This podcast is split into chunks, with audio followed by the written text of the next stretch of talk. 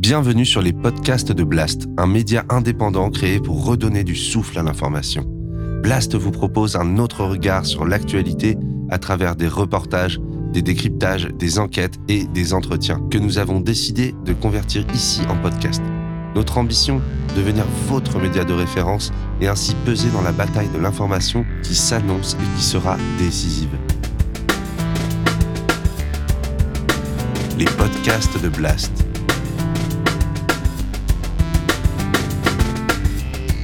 L'écologie avec Paloma Moritz.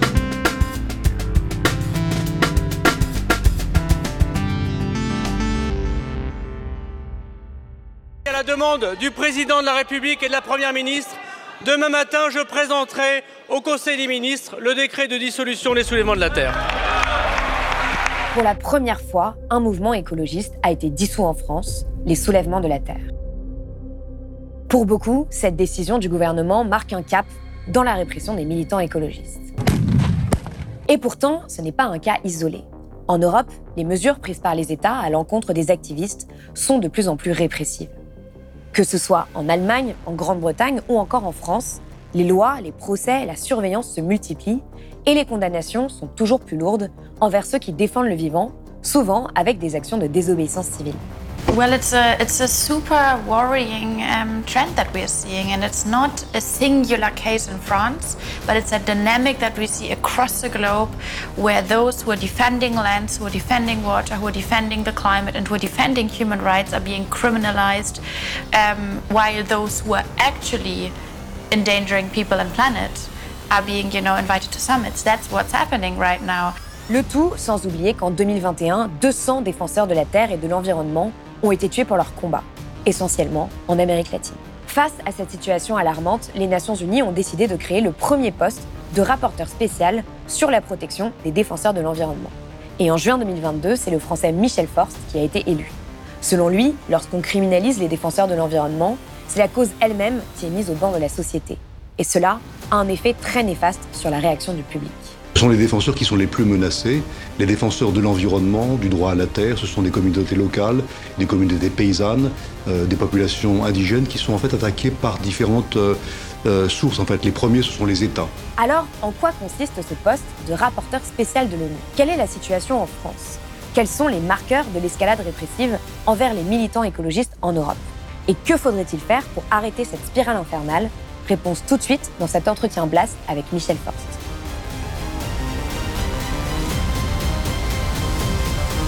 Michel Forst, bonjour. Bonjour. Merci d'être venu sur le plateau de Blast. Alors, vous avez été euh, directeur général d'Amnesty International France pendant 10 ans, de 1989 à 1999. Vous avez dirigé la Ligue nationale contre le cancer et vous avez aussi été secrétaire général de la CIMAD, mais aussi de la Commission nationale consultative des droits de l'homme. Vous êtes ancien rapporteur spécial des Nations Unies sur la situation des défenseurs des droits de l'homme, une fonction que vous avez occupée pendant six ans, de 2014 à 2020. Et en juin 2022, vous avez été élu rapporteur spécial de l'ONU sur la situation des défenseurs de l'environnement, un poste qui a été créé en octobre 2022. Pour commencer, est-ce que vous pouvez expliquer rapidement en quoi consiste ce rôle de rapporteur? Oui, alors peut-être euh, il faut le, le, resituer dans un contexte plus, général euh, de, la Convention d'Arus qui soutient le mandat en fait. Hein. Et on va fêter bientôt le, le 25e anniversaire de cette convention qui avait été créée donc avec l'idée de créer une démocratie environnementale autour de trois grands piliers. Un premier pilier qui était euh, l'idée qu'au fond, quand on construit un projet qui aura un impact sur l'environnement, il est normal que les communautés, les personnes qui sont autour de, de ce projet soient informées dans la langue qu'elles comprennent euh, de l'impact du projet sur euh, leur vie quotidienne, au fond. Mmh. Donc un droit à l'information qui devait être garanti. Et le parallèle, c'est que, bien évidemment, elles avaient le droit également d'être consultées dans la langue euh, qu'elles comprennent, y compris le pouvoir de dire non à un projet dès lors que le projet euh, aura un impact très négatif sur leur environnement. Et puis le troisième pilier, qui était complémentaire, c'était l'accès à la justice environnementale, c'est-à-dire le fait que si euh, leurs droits ont été bafoués, la justice devait leur donner droit et donc réparer les, les erreurs commises. Et donc cette convention, qui était un peu audacieuse à l'époque, euh, oui, qui a été créée en, en 1998. 98, donc mmh. 25, ans, 25 ans maintenant. Donc quand on y repense maintenant, je trouve qu'elle inspire encore quand même les débats à l'heure actuelle autour de ses principales idées. Et on voit dans la contestation actuelle, c'est vraiment autour de l'idée de l'information de la participation du public à tous ces grands projets qui vont impacter l'environnement que les, débats se, situent aujourd'hui. Donc, hein. mais les États ont considéré que cette convention est d'application obligatoire, donc elle a une portée juridique forte. Les États sont obligés de l'appliquer. Elle est applicable dans 47 pays, y compris l'Union européenne. Euh, elle est surveillée par un comité qu'on appelle le comité de conformité qui veille à ce que les États respectent les dispositions de la Convention, notamment les trois piliers. Mais on a vu en fait depuis quelques années monter les menaces à l'encontre de ceux et celles euh, qui euh, militent d'abord pour que les trois piliers soient appliqués, qui militent pour que l'environnement soit mieux protégé, qui militent autour des questions du climat et qui sont à l'heure actuelle victimes de campagnes assez méchantes, pour ne pas dire plus, de la part de différents acteurs. D'abord, euh, euh, les politiciens, on en parlera peut-être tout à l'heure, mhm. mais également les entreprises internationales qui opèrent à l'étranger et qui sont souvent les plus dangereuses pour les militants de l'environnement. Et donc c'est pour ça que les États, en octobre 2021, euh, ont décidé de créer un nouveau mandat qu'on a appelé un mandat de réaction rapide. c'est le mécanisme de réaction rapide sous la forme d'un rapporteur spécial, mhm. avec l'idée que quelqu'un puisse immédiatement réagir dès lors qu'il recevait une allégation une plainte d'une victime disant euh, je suis menacé dans mes droits ou bien euh, euh, ma famille a été menacée ou mon cousin a été arrêté à cause de son militantisme. Il, faut y agir immédiatement. Et c'est le mandat qui m'a été confié. Donc c'est un, premier mandat. Ce qui est intéressant, c'est que alors que tous les autres rapporteurs des Nations Unies sont créés par une résolution non contraignante des Nations Unies, ce mandat-ci, il a une particularité unique, mmh. c'est qu'il est créé dans un instrument juridiquement contraignant. Ça veut dire en fait que les, États ont l'obligation de respecter non seulement les dispositions de la Convention d'Arus, mais de respecter les recommandations faites par le mandat qui a été créé. Donc quelque chose de véritablement révolutionnaire qui va avec euh, l'idée de cette convention qui était à l'époque euh, un peu révolutionnaire. Et d'une certaine manière, du coup, ça fonctionne un petit peu comme le défenseur des droits en France. Euh, les personnes qui sont victimes de répression, de criminalisation de la part de leur gouvernement peuvent vous alerter, vous saisir en quelque sorte pour que vous puissiez les aider dans leur cas. Voilà, et donc à l'heure actuelle, elle s'engouffre dans la, dans, la, dans la démarche, puisqu'en fait, euh, elle est nouvelle, elle n'est pas assez connue, et donc on a besoin de la faire connaître. C'est la raison de, mes voyages euh, nombreux à l'étranger pour les faire connaître, mais c'est très simple, en fait, il y a un site internet euh, sur lequel on peut, en cliquant, porter plainte, donner quelques informations. Le rôle de mon équipe, c'est de vérifier avec différentes sources d'informations, la société civile, les Nations Unies qui sont présentes partout, les journalistes qui peuvent confirmer des informations. Et dès lors que l'information est confirmée, alors euh, j'agis en fait. Hein. Et comment est-ce que j'agis? Euh, En utilisant les méthodes traditionnelles des autres rapporteurs spéciaux, donc j'ai une longue expérience en la matière. La première, c'est d'alerter les États euh, par le biais de ce qu'on appelle une lettre d'allégation. Comme son nom l'indique en français, donc allégation, c'est pas accusation. Donc mm. j'écris une lettre à l'État concerné en disant j'ai reçu des allégations de menaces, d'arrestations arbitraires, de traitements policiers injustes à l'encontre de militants de l'environnement, et je demande au gouvernement de commenter euh, cette allégation. Est-ce que vous avez confirmé l'information? Est-ce que vous avez fait un travail d'investigation? Est-ce que vous avez enquêté? Que pouvez-vous me dire? Et cette période est confidentielle. Donc ma lettre reste confidentielle pendant 60 jours. Mmh. L'État a 60 jours pour répondre. Et au bout des 60 jours, ma lettre et la réponse de l'État est publiée. Euh, on ne s'arrête pas là, bien évidemment, parce que l'idée, c'est d'aller jusqu'au bout de la travail. Et après, on entre dans une, phase de consultation plus formelle, euh, de euh, relations diplomatiques avec l'État, qui passe soit par le biais de la mission permanente des Nations Unies à Genève, soit directement par des visites dans les capitales, où là, j'essaie de rencontrer les ministres compétents ou les institutions compétentes pour aller un peu plus loin dans la recherche d'une solution. Ce qui est intéressant également à noter, c'est que le mandat, bien évidemment, il est tourné vers les pays qui sont membres de la Convention d'Arus, et mm. principalement la Grande Europe, mais il a une portée qu'on appelle extraterritoriale. Ça veut dire en fait que les militants euh, qui sont menacés non plus par les États, mais par des entreprises internationales qui opèrent à l'étranger, un exemple concret, donc euh, une entreprise basée à Madrid, donc espagnole, qui mm. opère en Bolivie, euh, qui opère au Pérou, euh, en Colombie, dans le domaine par exemple de l'huile de palme, et qui déforeste massivement, qui menace des communautés locales, eh bien les, défenseurs de ces pays-là peuvent également s'adresser à moi. D'accord. Ce mandat a une portée extraterritoriale. Un autre exemple qui est bien connu en France, euh, une entreprise euh, extractive qui travaille en Ouganda, ou en Tanzanie, et qui menacerait ou qui menace des défenseurs à l'étranger, eh bien, les militants peuvent également s'adresser à moi. Et là, je m'adresse non pas à l'État, mais à l'entreprise. Mm. Et le, constat que j'ai pu faire, c'est que les réponses des entreprises sont souvent bien plus fortes, bien meilleures, euh, plus rapides, ah plus détaillées euh, que les réponses des États. Pourquoi? Parce qu'elles craignent plus pour leur image publique, vous pensez? Ah, donc quand elles, me disent, en fait, quand on reçoit un message de, Greenpeace ou bien des Amis de la Terre, voilà, donc ça nous, ça nous, ça nous ennuie un peu. Donc on se met en relation avec eux, on discute. Mais le fait d'avoir notre nom dans un rapport des Nations Unies, ça a des implications extrêmes. Ça veut dire en fait que, et je l'ai vu en fait, hein, mm. on voit par exemple un fonds de pension décider de se retirer d'un financement d'un projet euh, à cause de la réputation euh, créée par euh, son nom cité dans un rapport des Nations Unies. On voit une banque internationale de développement décider de stopper la garantie accordée à un développement d'un nouveau projet.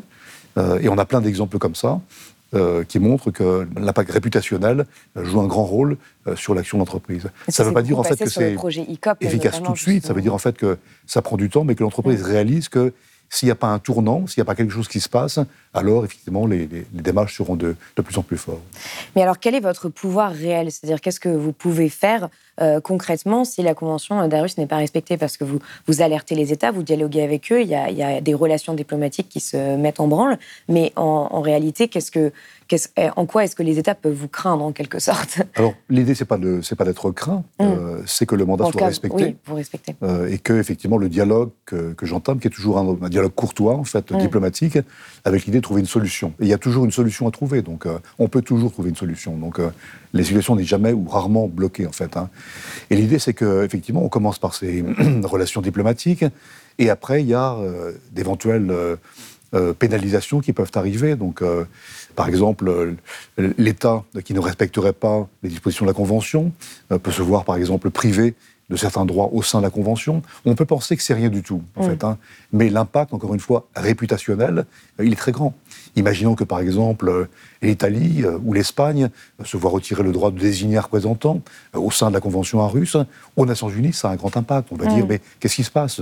L'Italie, l'Allemagne, la France ne jouent plus le rôle qui était le sien. Donc, on sait l'impact réputationnel pour les États de ce genre de choses. Et donc, euh, on n'a pas pour l'instant expérimenté. Le mandat est tout récent. Il a été créé récemment. J'espère en fait qu'on n'arrivera pas à ces mesures euh, extrêmes.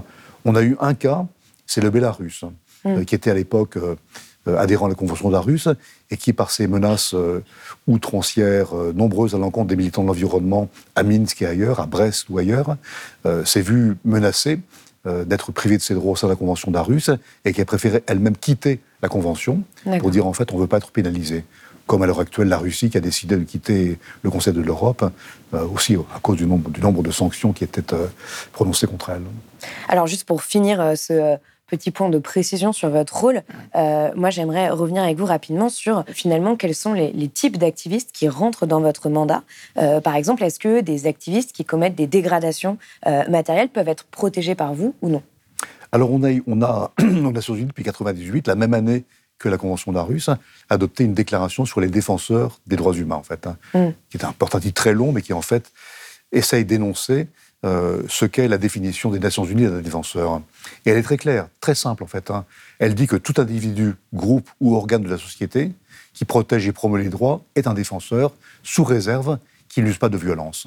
D'accord. Et comment est-ce que vous définissez la violence On entre dans un débat euh, C'est le grand débat du moment. parfois judiciaire, sur la question de la violence.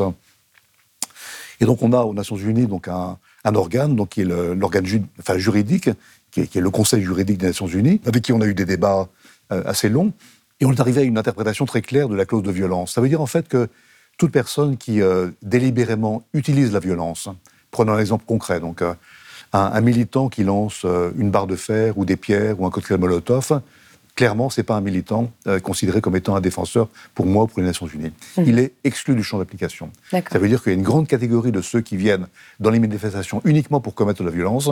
Ceux-là sont exclus de la protection par les Nations Unies.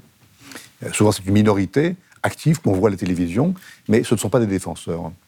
Après, on a Bien évidemment, des nuances. Et moi, j'ai une longue expérience. J'ai traité des, milliers de dossiers de défenseurs menacés. Donc, euh, et par exemple, quand j'étais au Honduras, j'ai été confronté au cas d'une manifestation qui a dégénéré en violence, dans lequel les policiers ont violemment battu euh, des militants qui manifestaient. Et donc, je considère que se défendre contre une violence extrême de la police. Par exemple, euh, vous êtes euh, sauvagement tabassé, vous donnez en retour des coups de pied et des coups de poing pour vous défendre. Ça n'est pas de la violence. hein. Mm. C'est pour moi de la légitime défense contre un usage disproportionné de la force par la police. Et donc ces militants-là, je les garde dans le cercle de celles et ceux qui sont protégés par le mandat en tant que défenseurs. Après, on a la question de la violence au bien. Mm. Voilà, et dans le, le mandat que j'occupe sur la protection des défenseurs de l'environnement, on est confronté quotidiennement euh, à des actions de ce type-là. Donc, euh, euh, on a l'exemple, par exemple, euh, dans certains pays, de, de militants qui vont, qui vont décider d'aller faucher euh, un champ de blé transgénique, par exemple. Ils vont donc casser la barrière pour aller faucher un champ et donc entrer dans une propriété privée. Est-ce ou non de la violence? Pour moi, non. D'accord. Pour moi, le fait de briser une barrière pour entrer dans un champ, c'est au fond ouvrir la porte pour euh, aller mener une action de désobéissance civile qui, elle, est régie par d'autres règles dont on va parler tout à l'heure. On a d'autres cas euh, dans d'autres pays dans lesquels on a euh, cassé une porte pour aller casser des, des- voilà, des, des sacs de, de- de graines transgéniques également. Ça aussi, pour moi, casser la porte, entrer, ça n'est pas de la violence. Donc, ce sont des un- militants que vous pouvez défendre. C'est des militants que je peux défendre. Alors évidemment, Et alors, où est-ce que vous situez la, la nuance Où est la limite, en quelque sorte, sur cette cas. question des dégradations matérielles? Au cas par cas. D'accord. Au cas par cas, ça veut dire en fait que chaque cas qui m'est euh, porté à connaissance, que mon équipe reçoit, on a une réunion d'équipe, on regarde en fait le dossier, on regarde la euh, proportionnalité euh, de, la, de la violence commise, l'impact qu'elle a pu avoir au regard de l'action commise. D'accord. Et donc là, on applique d'autres critères qui sont ceux applicables à ce qu'on appelle la désobéissance civile, euh, dont on peut euh, rappeler peut-être les critères internationaux. Donc on a quatre critères qu'on applique euh, aux questions relatives à la désobéissance civile. Le premier, c'est une action qui est publique, euh, pas dans sa chambre, mais dans un champ, dans une cour, sur la rue, sur une place, euh, parce que l'action doit être visible. C'est la première Mm. condition. La deuxième, c'est non violente. Voilà, pas de violence contre les personnes. La troisième, c'est que le militant ou les militants doivent avoir conscience qu'ils commettent une infraction. Briser une barrière, c'est une infraction. Mhm. Bloquer une route, c'est une infraction. Donc ils ont conscience qu'ils le font, mais ils le font à cause de la cause qu'ils veulent défendre. Et euh, le quatrième euh, critère, c'est effectivement celui de la cause. Dès lors que la, la cause est euh, considérée comme étant euh, légitime pour les militants, ça veut dire que la cause est euh, une loi injuste, euh, un contexte malsain, euh, un ensemble de politiques publiques qui est conf- qui n'est pas conforme à ce que les militants attendent. C'est ça, en fait, les, euh, les critères qui sont applicables. Et ces quatre critères sont cumulatifs. Ça veut dire, en fait, que dans mon équipe, on examine ces quatre critères cumulatifs, y compris la clause de violence, pour décider ou non de prendre une action pour protéger les, militants qui sont euh, adressés à moi. Et par exemple, si on prend euh, l'exemple récent euh, des soulèvements de la Terre euh, sur euh, le fait de euh, lacérer les bâches euh, d'une bassine, est-ce que vous considérez que ça, ces militants et ces défenseurs de l'environnement, ils rentrent dans le cadre de votre mandat? Ou pas? Alors, j'ai pas, j'ai pas regardé le cas, le cas en particulier, mais ça, ça me semble à la limite euh, de ce qui est pour moi euh, admissible en fait. hein. C'est quand même différent de dire en fait je vais casser une barrière pour aller mener une action symbolique qui consiste à faucher un champ de blé transgénique que de dire je commence à faire des actions qui ressemblent plus à du sabotage en fait. hein. Mm. Et là en fait on est sur une limite très très très fine euh, sur laquelle je dois effectivement à chaque fois trancher. Donc euh, euh, aller euh, lacérer une bâche ou, casser quelque chose ou euh, faire sauter un, pipeline, pour moi c'est autre chose. Donc on n'a pas encore de doctrine très précise en la matière, mais vraiment on est pour moi à la frange de ce qui est autorisé et permis. Et je dois faire attention au fond parce que ce mandat il est tout nouveau. Euh, il faut le créer, il faut l'établir, il faut montrer son efficacité, il faut montrer qu'il ne va pas trop loin, euh, qu'il a une, une réelle portée euh, pour tous les États et pas seulement dans quelques pays, mais une portée universelle. Et Mm. donc c'est aussi la règle que je m'applique de faire attention à ne pas mettre en péril le mandat en allant trop vite dans le développement d'actions. Pour conclure, j'essaie en fait de- de- enfin, d'explorer les limites de ce mandat. Il est fixé par une résolution des Nations Unies, c'est le cadre que- qui m'est fixé.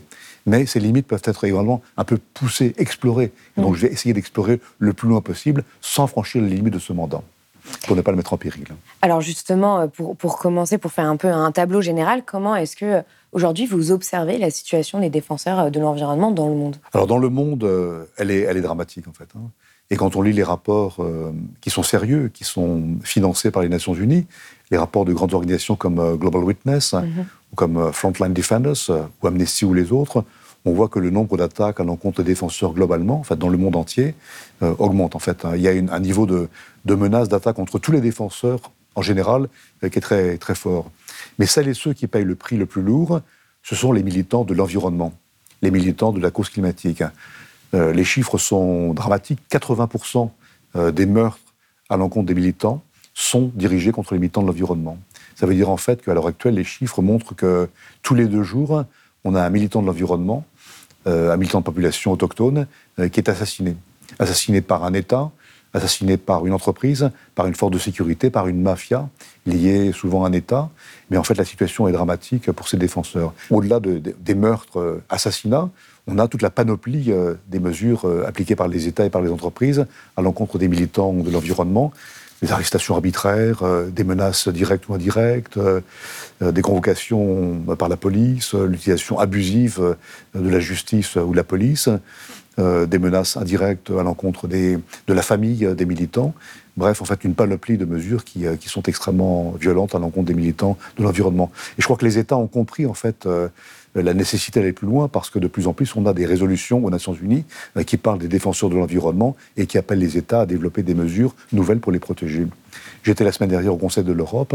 Le Conseil de l'Europe, comme la Commission interaméricaine, comme la Commission africaine des droits de l'homme et des peuples, considère effectivement qu'il y a une urgence mm. à mieux défendre, mieux protéger les militants de l'environnement.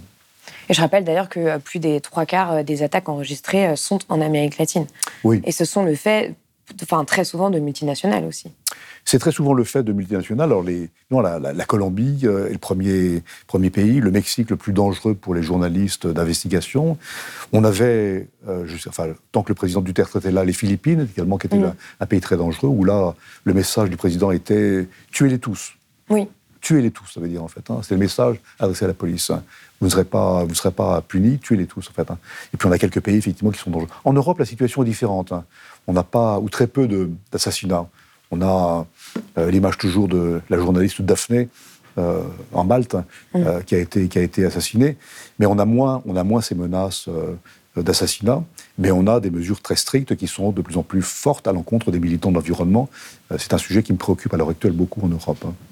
Alors justement, on va en venir euh, en France et euh, à l'Europe. La France, pour commencer, euh, le 15 juin dernier, vous avez publié un communiqué avec six autres experts de l'ONU pour exhorter la France à respecter et promouvoir le droit de réunion pacifique.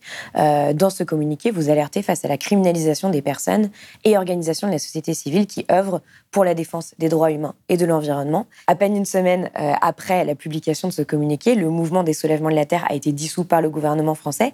Comment est-ce que vous analysez la situation actuelle en France? Alors, peut-être un, mot avant pour dire en fait que moi je suis frappé de voir qu'en France, euh, contrairement à l'étranger, euh, les rapporteurs spéciaux des Nations Unies euh, sont l'objet d'une campagne de diffamation qui est assez impressionnante mmh. de la part des politiques ou des États. On nous reproche de ne pas être des experts indépendants, de ne pas être des Nations Unies, de ne pas parler au nom des Nations Unies, voire d'être des militants d'extrême gauche, ce que nous ne sommes pas effectivement. Nous avons été mandatés. Moi, j'ai été élu euh, par les États par consensus. Ça veut dire que tous les États, y compris la France, ont accepté que j'ai un mandat de rapporteur spécial. Et donc je trouve ces campagnes euh, extrêmement euh, décevantes et euh, ça montre euh, le peu de considération qu'on accorde en fait à, la vigilance qui est apportée par les Nations Unies à la situation dans les pays. Alors pour, pour apporter une précision par rapport à ça, parce que c'est vrai qu'il y, a une grosse campagne de dénigrement après ce communiqué sur les réseaux sociaux qui disait que vous n'étiez pas mandaté par l'ONU, euh, que vous, vous, ne parliez pas au nom de l'ONU. Est-ce que vous pouvez justement préciser ça? Parce que c'était ce qui, ce qui était souligné à chaque fois, c'était la, la, page de présentation qui montre que vous êtes des rapporteurs indépendants et donc que vous ne représentez pas forcément l'ONU euh, dans vos déclarations. Alors, on n'a pas le mandat de parler au nom des Nations Unies, donc nous ne sommes pas le porte-parole des Nations Unies, mhm. mais nous avons un mandat qui nous a été donné par les États au sein des Nations Unies pour mener des actions d'investigation, euh, des actions diplomatiques, et lorsqu'on sent que la situation le mérite, de publiquement dénoncer ce qui nous a été porté à connaissance, donc des activités qui sont contraires aux principes des droits humains. Donc nous sommes des experts indépendants mandatés par les Nations Unies pour nous exprimer en notre nom propre, mais avec le mandat qui nous a été donné. Nous sommes tous élus par les États, et le mandat qui nous a été donné vient des États. Et on oublie trop souvent que les Nations Unies, euh, ça n'est rien que la somme des États qui la composent. Et donc, euh, les Nations Unies n'existeraient pas si les nations n'existaient pas, euh, n'avaient pas décidé de la créer. Et donc, le mandat vient des États au sein des Nations Unies. Alors, pour venir en situation française, en fait, ce qui nous a poussé à intervenir ensemble, et je pense que c'est important de, rappeler que le fait d'agir ensemble montre l'inquiétude qu'on peut avoir. ça n'est pas la première fois que nous sommes intervenus sur la France, comme sur d'autres pays également, pour les mêmes raisons.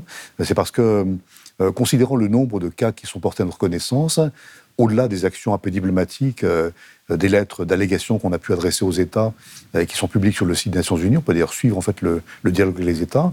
Il était temps peut-être de, monter un peu le ton, de hausser un peu le ton et de dire euh, publiquement dans un langage mesuré, parce que le, le communiqué, il est mesuré en fait. Hein.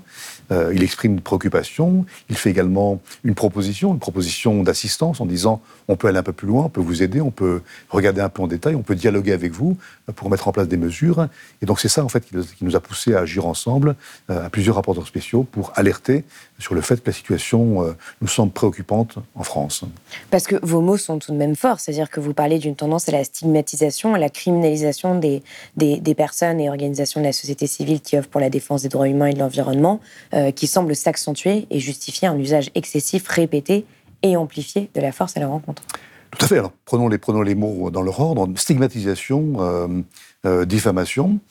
Euh, quand euh, on a un ministre qui appelle euh, les militants écoterroristes, moi, ça me, ça me froid dans le dos. Donc, encore une fois, les images de ce qu'est réellement le terrorisme, des victimes du terrorisme, c'est quelque chose qui est glaçant. Donc, comparer des militants pacifiques, parce qu'encore une fois, la, majorité des militants sont des militants pacifiques. Mm. Il y a une frange violente, bien évidemment, mais la majorité est pacifique. Comparer ces militants pacifiques à des terroristes, moi, ça me fait froid dans le dos. Donc, euh, et on a d'autres mots qui ont été employés par d'autres euh, observateurs politiques ou responsables politiques. Donc, euh, talibans. Donc, qu'est-ce que ça veut dire, en fait, comparer les talibans à des militants pacifiques ou les Khmer verts. Donc, euh, c'est mm. un, mot qui est employé également en France hein, par plusieurs. Donc, euh, donc les de l'importance. Et en, stigmatisant les militants, au fond, on porte atteinte à la cause qu'ils défendent et on stigmatise la cause qui est une cause légitime.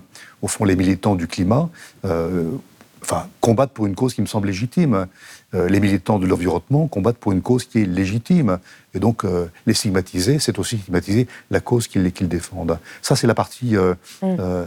stigmatisation. Donc, après, sur l'usage de la violence, euh, on s'est plusieurs fois exprimé. Moi-même, j'ai répondu à des interviews dans plusieurs euh, journaux européens euh, et français sur la question. On constate effectivement, de notre point de vue, qu'on a, et les images le montrent, on n'est pas sur le terrain pour observer, mais il suffit de regarder les images qui sont à la télévision ou dans les, magazines ou les photos des, des journalistes pour voir que on a effectivement un usage excessif de la violence comparé à l'étranger.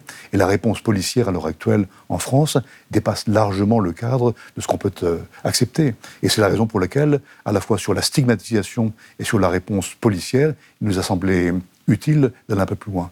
Pourquoi aussi? Parce qu'en fait, on constate que, et là je sors un peu du cadre français, qu'on a une montée euh, d'un discours stigmatisant à l'encontre des militants, et on voit de plus en plus euh, euh, des actions de vigilantisme euh, menées par des citoyens qui, en fait, euh, décident eux-mêmes de, de, répondre à leur manière en utilisant leur propre méthode à l'encontre des militants. Et ça, c'est quelque chose qui est, extrêmement dangereux de voir qu'on sort du cadre légal pour menacer de manière illégale donc des militants de l'environnement. Je fais référence, par exemple, aux actions menées par la FNSEA. Mmh. alors la FNSEA dit que c'est pas elle. Euh, effectivement, il y a des drapeaux FNSEA et on voit des chariots de fumier, euh, de gravats déversés devant les militants, des portes des militants écologistes. On voit euh, des tonnes de lisier déposées devant la préfecture trouve que des attaques aussi euh, des attaques, euh, auprès des élus, euh, même à, l'époque, le bureau de Dominique Voynet, ministre, qui avait été attaqué par, à la hache par les, membres de la FNSA. Alors on a, on a plein d'exemples de, de, la même manière, ce qu'on n'a pas à l'étranger. Donc c'est une quelque chose qui se passe en France qui, moi, me, me, frappe et m'interroge. Donc c'est la raison pour laquelle, avec mes collègues, on est intervenus sur ces questions, questions françaises. On a également aussi ces, ces militants qui sont physiquement menacés, donc euh, journalistes dont les roues sont démontées, donc euh, qui euh, risquent de perdre la vie si dans un virage elle, sort de sa voiture. Donc ces actions de vigilantisme, donc sont c'est quelque chose qui me, qui me frappe beaucoup et la réponse de l'État, la réponse judiciaire de l'État et la réponse policière de l'État à ces formes de réponse est quelque chose euh, qui, n'est pas à la hauteur. Donc là, on a une répression à l'encontre de certains militants, et puis à l'encontre de ces grandes organisations, euh, il n'y a rien du tout. Donc ils sont pourtant avertis. ils savent que des tracteurs vont arriver avec du fumier. rien ne se passe, ils ne sont pas bloqués, et ensuite, ils ne sont pas pénalisés. Ce double standard est quelque chose qui Oui, c'est quelque chose qui a été beaucoup dit ces derniers jours, finalement, de, dire si on dissout, si le gouvernement décide de dissoudre les soulèvements de la terre, pourquoi est-ce que, selon la même manière de penser, il ne dissoudrait pas la FNSEA euh, Olivier. J'irai pas, aussi loin.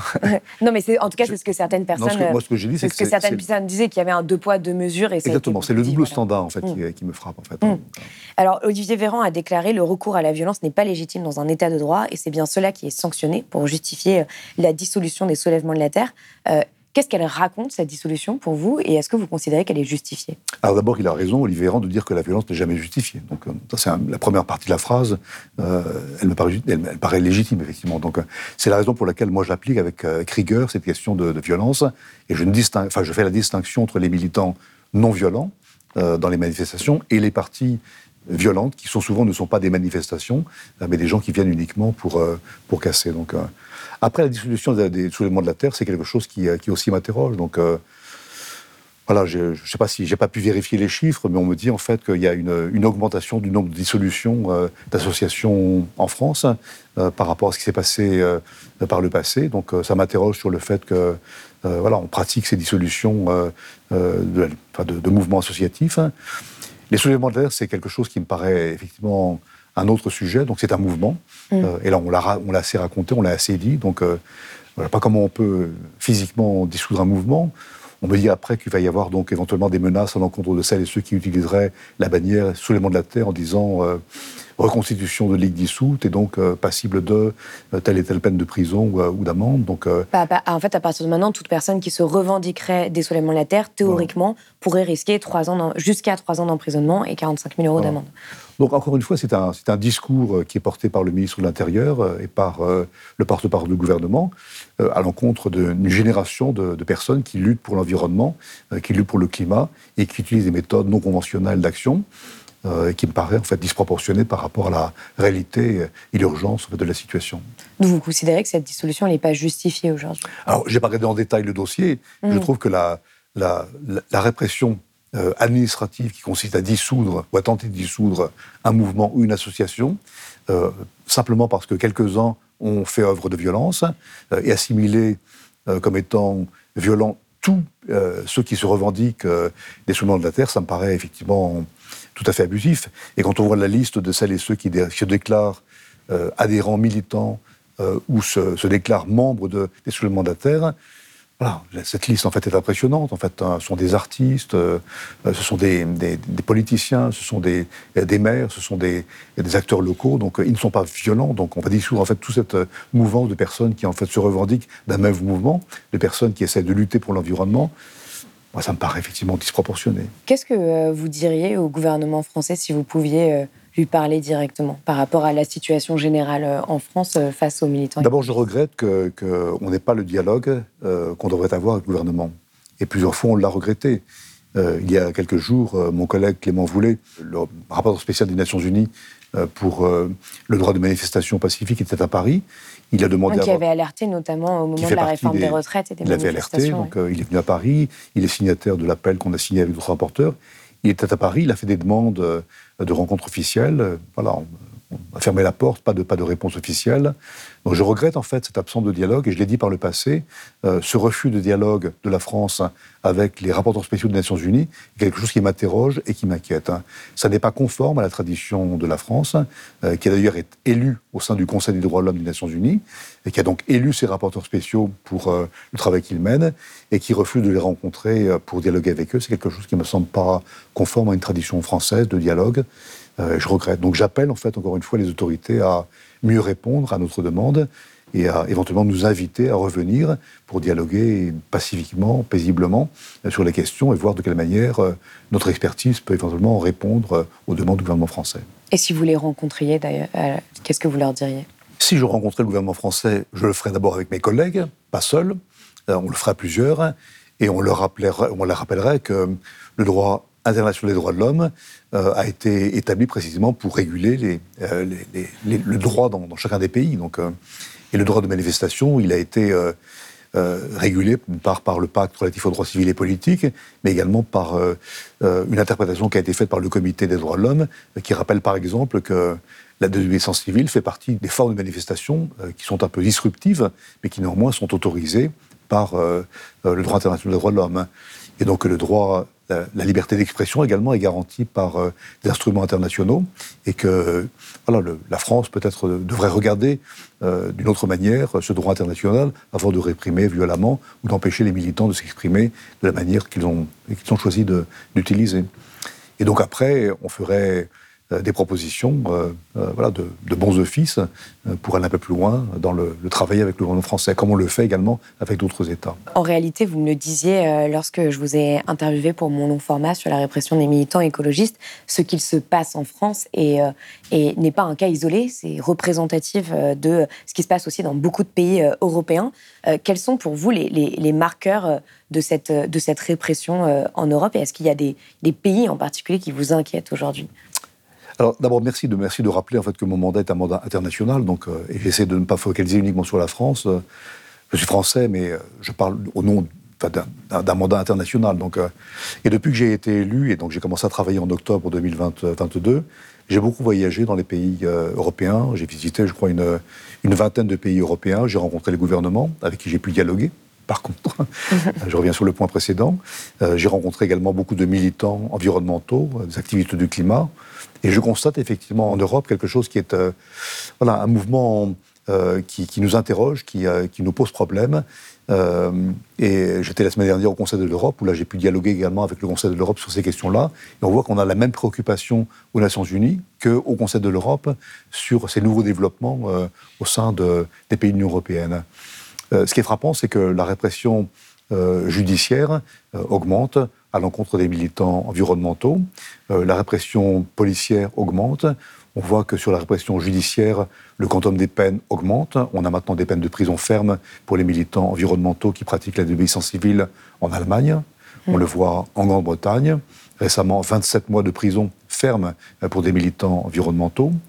On voit que les méthodes euh, utilisées par la police euh, se copient les unes sur les autres, avec des prises douloureuses notamment cette fameuse prise qu'on voit à la télévision, on a l'image de quand les militants bloquent une route, on les soulève par les mains, la main mm. retournée. Donc euh, c'est extrêmement douloureux. Et pourquoi c'est douloureux? Parce que ça les dissuade. Hein. On a vu par le passé ces militants qui revenaient sur la route quand ils étaient emmenés ou traînés de l'autre côté de l'autoroute. Le fait de les, de les punir avec une prise très douloureuse fait qu'ils ne reviennent pas en fait. Hein. Mm. c'est très dissuasif. Hein. Et donc dissuader des militants de continuer leur action, c'est quelque chose qui est interdit par le droit international. Utiliser des méthodes qui sont douloureuses, c'est de la torture en fait. Hein. Qu'est-ce que la torture pour les Nations Unies? Euh, C'est euh, une peine infligée par un, officier euh, de police, un gendarme ou un militaire, une peine destinée à infliger de la douleur pour punir ou pour prévenir. Et donc, c'est quelque chose qui est réglementé par le droit international. La torture est interdite. Donc, et on voit ces méthodes de répression policière se, se, multiplier. Les polices se copient les unes sur les autres. Et il y a bien évidemment une coopération policière internationale sur ces questions-là qui montre que euh, les polices se parlent. Ça n'était pas le cas sur le plan judiciaire, mais ce que je vois, c'est que, euh, par contre, la réponse judiciaire est également une réponse qui est euh, inquiétante. on voit des peines de prison, je l'ai dit, mm. fermes. On voit également des amendes augmentées. on voit également des dispositions judiciaires être prises par les États pour traiter d'une autre manière la désobéissance civile ce qui n'est pas sans m'inquiéter parce que le droit international régule à l'heure actuelle la désobéissance civile, et donc on voit que les États parfois vont un peu plus loin ou trop loin par rapport au droit international, et c'est une question sur laquelle il faut réfléchir. On a vu notamment, euh, d'ailleurs en Grande-Bretagne, euh, comme vous le disiez, euh, mais des juges interdire aux militants climat d'évoquer en fait la cause environnementale pour se défendre lors de leur procès. et c'est vrai que les, peines sont de plus en plus importantes en France, en Allemagne, comme au Royaume-Uni.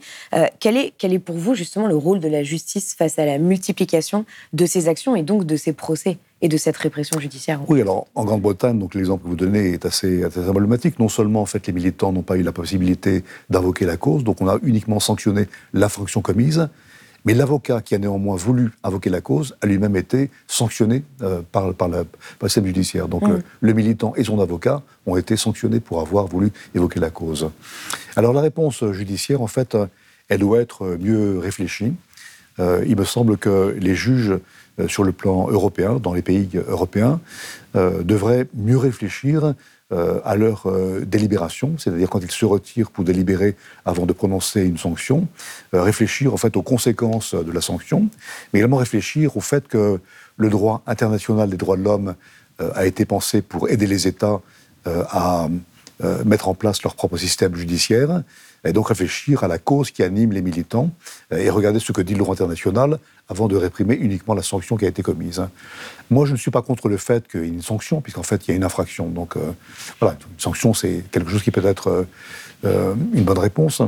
Néanmoins, ce qu'on voit, ce que certains juges commencent à comprendre, c'est que le droit leur fait obligation de, de, réprimer, et donc ils prononcent une sanction, et dans le même temps, ils décident d'une suspension de la peine, montrant qu'ils ont compris en fait la raison pour laquelle euh, le militant a commis son action. Ça, c'est quelque chose qui montre que quelques juges ont commencé à comprendre que peut-être il y a une autre réaction. Moi, j'essaye avec mes collègues de réfléchir à un système plus concerté, de faire en sorte qu'on puisse avoir un outil euh, qui puisse guider euh, les États européens, notamment au sein de l'Union européenne, à avoir une réponse plus concertée à la question de la désobéissance civile. Et donc, on a à travailler avec des militants euh, du climat, mhm. avec des juges, des magistrats, euh, des philosophes du droit, pour réfléchir ensemble, avec l'idée de proposer aux États euh, un outil qui va les guider dans une réponse peut-être plus harmonisée sur le plan judiciaire à la question de la désobéissance civile. Donc un outil, par exemple, avec des, des, peines qui vous semblent proportionnées par rapport à tel ou tel type d'action pour éviter justement des peines trop lourdes oui, alors la reconnaissance de la désobéissance civile dans les tribunaux. Il y a, la question de la sanction, la question de la délibération, c'est-à-dire que les attendus de la sanction devraient aussi expliquer les raisons pour lesquelles la sanction a été, a été prononcée.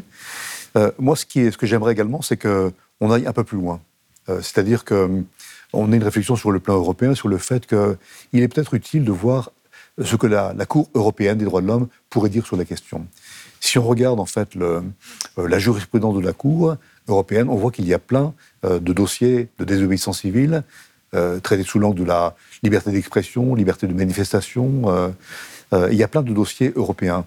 Moi, ce que je voudrais, c'est que, au-delà d'une sanction qui est donnée en première instance, on aille en appel, puis ensuite en cassation, pour que les dossiers se multiplient et aillent devant la Cour européenne des droits de l'homme. La vraie difficulté dans les pays européens, c'est que les peines de prison à l'heure actuelle sont encore légères, heureusement.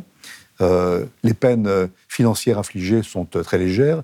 une peine, une sanction de 500 euros, 800 euros d'amende, c'est léger, donc ça euh, empêche les militants d'aller un peu plus loin et d'aller en appel. Pourquoi? Parce que aller en appel, ça veut dire payer son avocat 3 000 euros. Mm.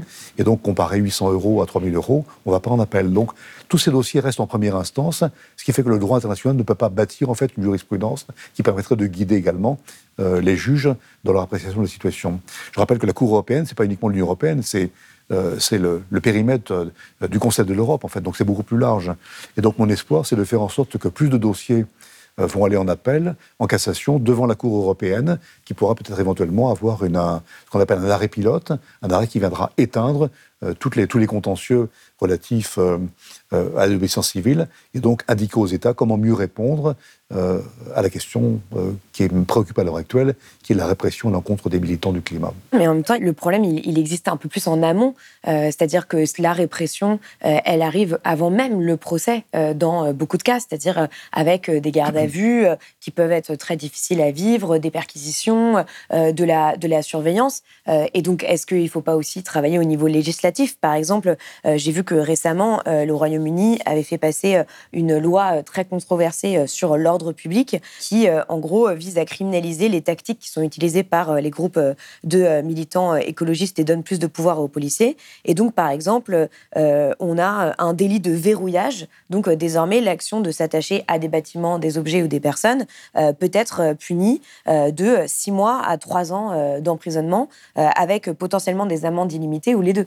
Euh, là, par exemple, quand on se retrouve dans ce cas-là où on a un pays qui a fait passer une loi qui permet euh, d'avoir des peines encore plus importantes, comment est-ce que Comment est-ce qu'on détricote ça en quelque sorte Oui, donc c'est effectivement c'est pourquoi en fait euh, c'est important d'avoir en tête la Cour européenne mm. parce que c'est la Cour qui donne en fait la jurisprudence.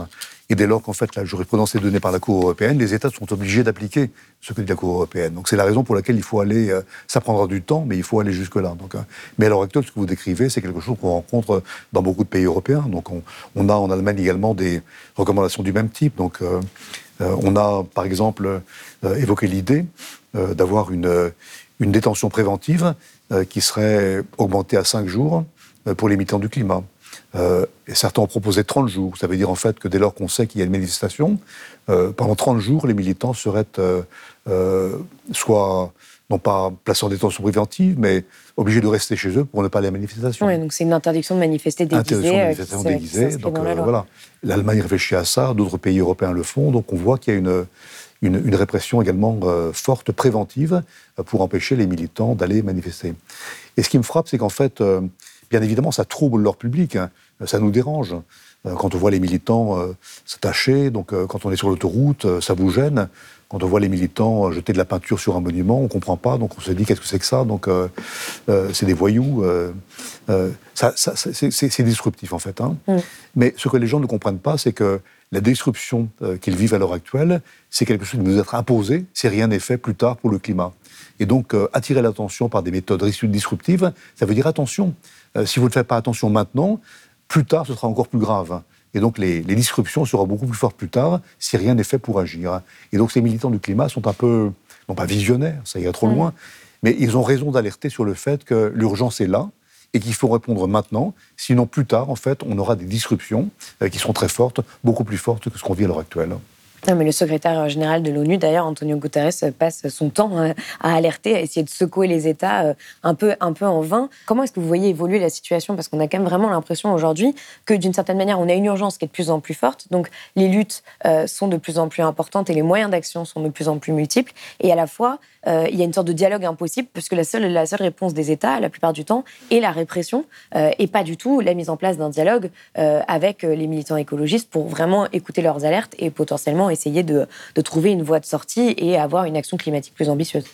Oui, alors moi je, suis toujours un peu, optimiste, trop optimiste peut-être. Je, je, crois que l'étape qu'on vit à l'heure actuelle est une étape nécessaire en fait. On a effectivement ce dialogue, ce rapport de force entre les uns et les autres, cette répression policière accrue, euh, la réponse judiciaire qui euh, me semble aussi disproportionnée par rapport à l'urgence à euh, climatique.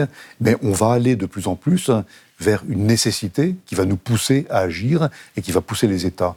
À l'heure actuelle, euh, les militants nous disent à juste raison, en fait, hein, on n'a plus confiance dans les politiques, euh, on ne va plus aller voter parce que ça sert à rien, euh, la classe politique est disqualifiée, donc on a besoin d'utiliser d'autres formes d'action pour montrer en fait que pour nous, l'urgence doit être telle qu'il faut agir maintenant en utilisant des formes qui ne sont pas conventionnelles d'action.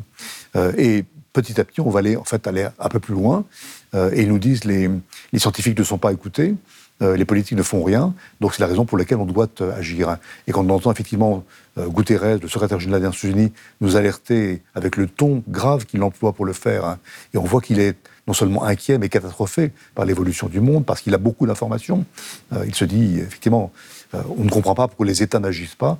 Moi, je crois qu'on va arriver à un moment où on ne sera, pas dans la rupture, mais dans l'obligation euh, d'agir. Le regret que j'ai, c'est qu'on aura attendu trop longtemps, alors qu'on aura été beaucoup trop tôt, beaucoup plus tôt, et que l'action des États, l'action politique, les, les, réponses des États arriveront sans doute un peu trop tard ou trop tard par rapport à l'urgence qu'on connaît à l'heure actuelle. Alors, dernière question, qu'est-ce que, euh, qu'est-ce que justement, par rapport à, tout ce que l'on vient de décrire, qu'est-ce que vous espérez accomplir avant la fin de votre mandat? Le mandat qui m'a été confié, c'est de montrer que le mandat a une utilité et hmm. qu'il n'a pas été créé en vain, et que l'ambition qu'on avait à l'époque en 98, quand on a créé cette convention d'Arus avec ses trois piliers, était une idée révolutionnaire, généreuse, euh, qui en fait était un peu visionnaire. Donc, euh, et montrer en fait que le mandat que j'ai reçu est un mandat qui a son effectivité et que les résultats qu'on aura obtenus permettront de mieux faire progresser la cause des militants du climat et de l'environnement et de mieux protéger les militants eux-mêmes dans un monde idéal, qu'est-ce que concrètement vous aimeriez obtenir? C'est-à-dire, par exemple, quand vous parliez de cette harmonisation euh, euh, des, réponses européennes euh, aux actions sur, le climat. Pour moi, je crois qu'on n'aura pas un monde, un monde idéal, malheureusement. Mm. On aura des réponses qui seront meilleures dans certains domaines, et puis des avancées et des reculs dans d'autres domaines. En tout cas, dans le domaine qui m'occupe, la protection des militants de l'environnement, je pense qu'on aura des réponses qui seront plus concertées, meilleures pour les protéger. ce qu'on espère également, ce que j'espère également, c'est que ce qui se passe à l'heure actuelle euh, en Europe, ou les réponses qu'on a en Europe euh, de la part euh, des Nations Unies, du Conseil de l'Europe, on les aura également dans les Amériques, avec la Commission interaméricaine, en Afrique avec la Commission africaine, et qu'on aura une réponse concertée mondiale, et non plus uniquement une réponse régionale à ces questions. Donc vous pensez qu'il est possible de potentiellement mettre un frein à cette escalade répressive? Je l'espère. Merci beaucoup Michel Forst Merci. C'est la fin de cet entretien. J'espère qu'il vous a permis de mieux comprendre ce qui se joue pour les défenseurs de l'environnement aujourd'hui. Cet entretien fait suite à un long format que j'ai réalisé récemment pour Blast, l'inquiétante escalade répressive et autoritaire de l'État contre les militants écologistes, que vous pouvez voir pour aller plus loin. Si vous avez aimé ce podcast, s'il vous a été utile, n'oubliez pas de nous mettre des étoiles ou de le partager autour de vous sur vos réseaux sociaux. Blast est un média indépendant, et si tous nos contenus sont en accès libre, c'est grâce au soutien financier de nos blasters et abonnés. Pour nous soutenir, faites un nom unique ou mensuel et rendez-vous sur blast-info.fr. Blast, c'est aussi une web télé disponible sur YouTube et Peertube et présente sur tous les réseaux sociaux. Alors suivez-nous et pour ne rien rater de nos contenus, abonnez-vous sur notre chaîne YouTube.